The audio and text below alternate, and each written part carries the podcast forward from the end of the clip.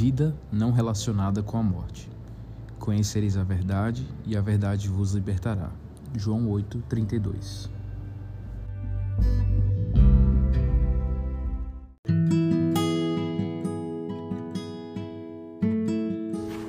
Todas as coisas do mundo natural perecem. As riquezas levantam voo. A fama é apenas um fôlego. O amor humano é incerto e limitado. A juventude, a saúde o prazer, todos eventualmente nos abandonam. Portanto, se todas as coisas terminam em pó e desapontamento, elas não podem ser o bem final da existência, nem as propriedades que absorvem toda a nossa atenção e energia. Necessitamos de vida, não relacionada com a morte, um tipo de bem que se ergue acima das coisas temporais e passageiras. Alguns julgam que somos apenas resultado do acaso e por isso a vida não tem qualquer propósito. Assim, eles se entregam ao momento.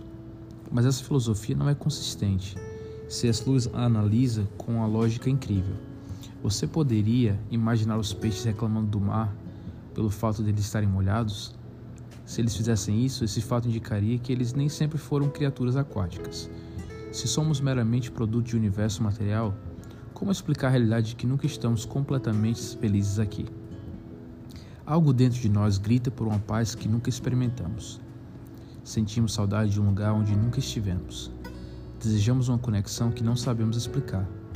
Essas são as marcas da nossa origem. Criados por Deus, estamos longe de nosso lar, perdidos em um país distante. Blaise Pascal observou: Quem se sentiria infeliz por não ser um rei, exceto um rei disposto? Todas as nossas misérias provam a nobreza de nossas origens. Somos filhos de Deus, mas perdemos o contato com nosso Pai. Jesus veio para buscar e salvar o que se perdera. Não é por acaso que ele falou do caráter libertador da verdade, como afirma o texto de hoje. A verdade, que é o próprio Jesus Cristo, nos libertará do vazio interior, das distorções, da autoestima, da solidão, da falta de propósito e do medo da morte. Julie Cameron, da Noranda, na Austrália, diagnosticada com câncer terminal, escreveu em março de 1999, pouco antes de morrer: Cristo é tudo para mim.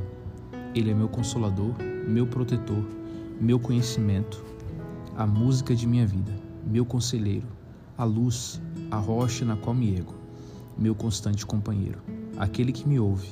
Ele é o mestre, o grande artista, a minha segurança. Ele é a sombra que me segue. Ele é o maior autor, pois escreveu o livro da vida.